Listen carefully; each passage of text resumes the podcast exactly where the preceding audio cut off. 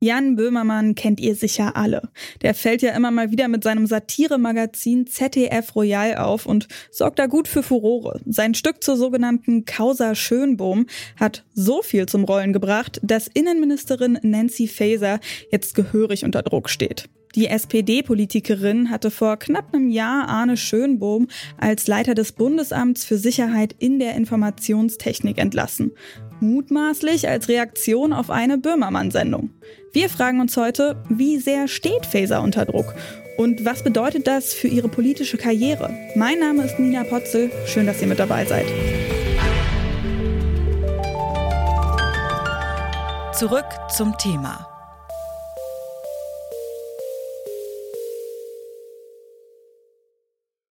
Schönbohm hat von 2016 an das Bundesamt für Sicherheit in der Informationstechnik, kurz BSI, geleitet. Bis Jan Böhmermann im ZDF-Magazin Royal Anfang Oktober 2022 ihm und dem von ihm mitbegründeten Verein Cybersicherheitsrat Deutschland enge Kontakte zu Russland vorgeworfen hat. Eine russische IT-Sicherheitsfirma, die von einem KGB-Mann gegründet wurde, die mit dem russischen Geheimdienst zusammenarbeitet, ist in einem zwielichtigen deutschen Lobbyverband, der geleitet wird von einem CDU-Lokalpolitiker, der fragwürdige Kontakte nach Russland hat. Ein Lobbyverband, der so tut, als wäre er eine offizielle Einrichtung der Bundesregierung und gegründet wurde von einem Internetclown, der es inzwischen bis zum Chef der obersten Behörde für die Cybersicherheit in Deutschland geschafft hat. Daraufhin hat das Innenministerium Arne Schönbohm nahegelegt, den Job zu wechseln, da sonst ein Disziplinarverfahren drohe.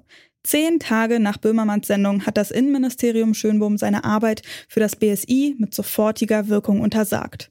Die Begründung, der entstandene Vertrauensverlust mache eine Amtsführung unmöglich. Kritik an der Art und Weise, wie das passiert ist, kommt aus der Opposition. Die CDU-CSU-Fraktion hat Innenministerin Faeser vorgeworfen, zu schnell reagiert zu haben. Und eben vor allem wegen dieser Sendung. Aber kann man das so sagen? Ist das wirklich der Grund gewesen? Das habe ich den Politikwissenschaftler Christian Stecker von der TU Darmstadt gefragt.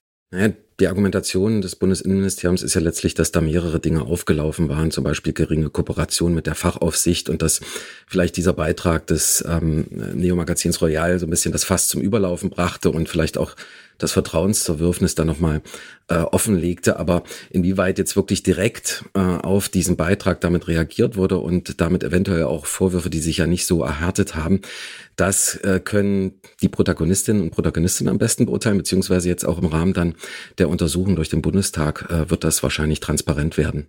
Seitdem ist die Schönbohm-Affäre immer wieder im Gespräch. Der ehemalige Chef des Amtes für Cybersicherheit hat sowohl das ZDF als auch das Bundesinnenministerium verklagt. Eine offizielle Stellungnahme hatte es von Nancy Faeser bisher nicht gegeben. Die bisherigen Termine im zuständigen Bundestagsausschuss hat sie nicht wahrgenommen. An einem der Termine hat sie sich krank gemeldet, ist dann aber in Hessen für ihren Wahlkampf gewesen. Dafür hagelt es Kritik. Zum Beispiel von Philipp Amthor in einem Weltinterview von vergangener Woche. Wir sehen da viele Ungereimtheiten und ich kann nur sagen, so wie Nancy Faeser sich hier der Kontrolle entzieht, wenn man das so machen würde, wenn man sagt, ach, ich bin zu krank, um mich im Bundestag unangenehmen Fragen zu stellen, aber gesund genug für den Wahlkampf in Hessen. Jeder normale Arbeitnehmer in Deutschland, der so agieren würde, der hätte nächsten Tag eine Abmahnung oder gar eine Kündigung und deswegen ist auch dieses Verhalten der Bundesinnenministerin völlig inakzeptabel. Hier müssen jetzt alle Fakten auf den Tisch und wir werden da in keiner Weise locker lassen. An diesem Mittwoch hat dann doch eine Anhörung im Ausschuss mit Nancy Faeser stattgefunden. Zu spät, finden viele KritikerInnen. Der Politikwissenschaftler Christian Stecker erklärt das folgendermaßen, wieso sie diesen Termin jetzt wahrgenommen hat. Der Druck ist einfach äh, stark geworden und es gibt eine Untersuchung im Bundestag und letztlich dann auch die Pflicht als Ministerin äh, dazu Stellung zu nehmen und die Fragen auch vor allen Dingen der Opposition zu dieser Causa zu beantworten. Die Innenministerin betont auf Nachfrage, dass es schon vor der Böhmermann-Sendung Gründe für Schönbohms Entlassung gegeben hat. Die Gründe für die Abberufung Herrn Schönbohms reichten deutlich weiter zurück. Bereits deutlich vor meinem Amtsantritt und unter verschiedenen Innenministern der Union gab es immer wieder Beanstandungen der Fachaufsicht, also meines Ministeriums, hinsichtlich der Amtsausübung durch Herrn Schönbohm. Zudem gab es gravierende fachliche Differenzen hinsichtlich der Fragen der Bewertung der Gefahr durch Cyberangriffe im Zuge des russischen Aggressionskrieges. Und genau dann gab es eine enorme Berichterstattung und deswegen habe ich Herrn Schönbohm das Vertrauen entzogen wegen all dieser Gründe. Die Schönbohm-Affäre ist also auch knapp ein Jahr später immer noch aktuell und beschäftigt Nancy Faeser mehr, als ihr vermutlich lieb ist. Schließlich befindet sie sich gerade im Wahlkampf, um im Oktober Hessens Ministerpräsidentin zu werden. Vor einer Woche hat sich die SPD-Politikerin dann so geäußert.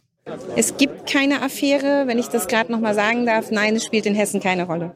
Aber ist das wirklich so? Das wollte ich vom Politikwissenschaftler Christian Stecker wissen. Ich würde natürlich gerne vorwiegend gerade in den letzten Wochen vor der Wahl in Hessen kandidieren.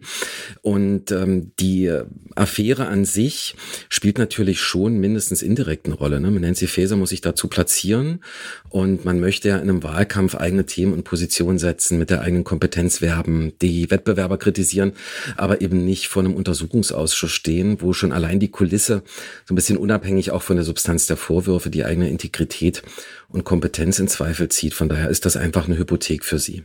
Wie sieht denn der Wahlkampf da so gerade aus? Ja, ähm, weniger spektakulär als beispielsweise in Bayern. Das war schon immer so. Ähm, oder längere Zeit ist das schon so. Und in Hessen fehlt auch letztlich so dieses klare landespolitische Thema, was vielleicht eine Wechselstimmung erzeugen könnte. Wir haben anhand der letzten Umfragen klaren Vorsprung für die CDU unter Boris Rhein und für Feser geht es letztlich eher darum, jetzt in einem Dreierrennen um Platz zwei noch Position gut zu machen.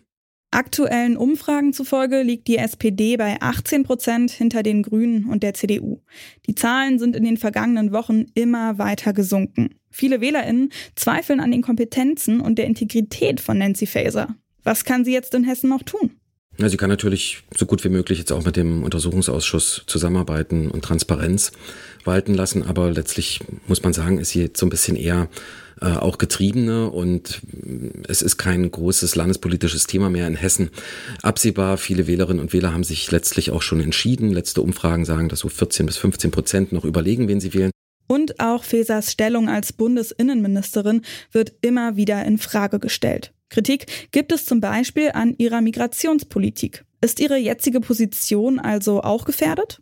Nancy Faeser wird wahrscheinlich nicht jetzt das ähm, äh, Schicksal ereilen von Norbert Röttgen, der ja nach einer verlorenen nordrhein-westfälischen Landtagswahl ähm, letztlich dann entlassen wurde von Angela Merkel. Niemand hatte quasi Nancy Faeser, von Nancy Faeser erwartet, dass sie diese Landtagswahl in Hessen jetzt gewinnt. Dafür war die Ausgangslage einfach zu schlecht. Wenn sie ein dramatisch schlechtes Ergebnis einfahren würde, dann nagt das natürlich auch an ihrer Stellung äh, in Berlin. Aber ich würde aktuell erwarten, dass, wenn es auch mit einer Regierungsbeteiligung der SPD nicht klappt, dass sie relativ unbeschadet dann wieder sich ganz ihrem Job als Bundesinnenministerin widmen wird. Und was können da trotzdem für Konsequenzen dann folgen?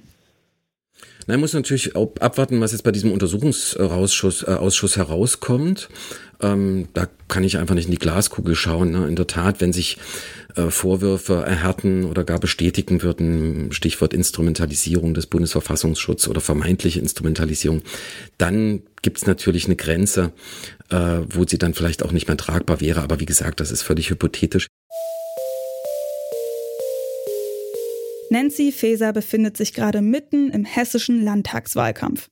Doch Fesers Versuch, Ministerpräsidentin zu werden, wird von der Schönbohm-Affäre überschattet. Das ist zwar nicht der einzige Grund, warum sie die Wahl wohl eher nicht gewinnen wird, der Umgang mit diesem Thema spielt aber mit rein in das Bild einer Innenministerin, deren Integrität in Medien und Politik derzeit stark angezweifelt wird. Und damit verabschieden wir uns für heute. An dieser Folge mitgearbeitet haben Lars Feyen, Mareike Zank und Neja Borkovic. Produziert wurde sie von Florian Drexler, Chefin vom Dienst war Alina Metz. Und ich, ich bin Nina Potzel und ich sage ciao, bis zum nächsten Mal. Zurück zum Thema vom Podcast Radio Detektor FM.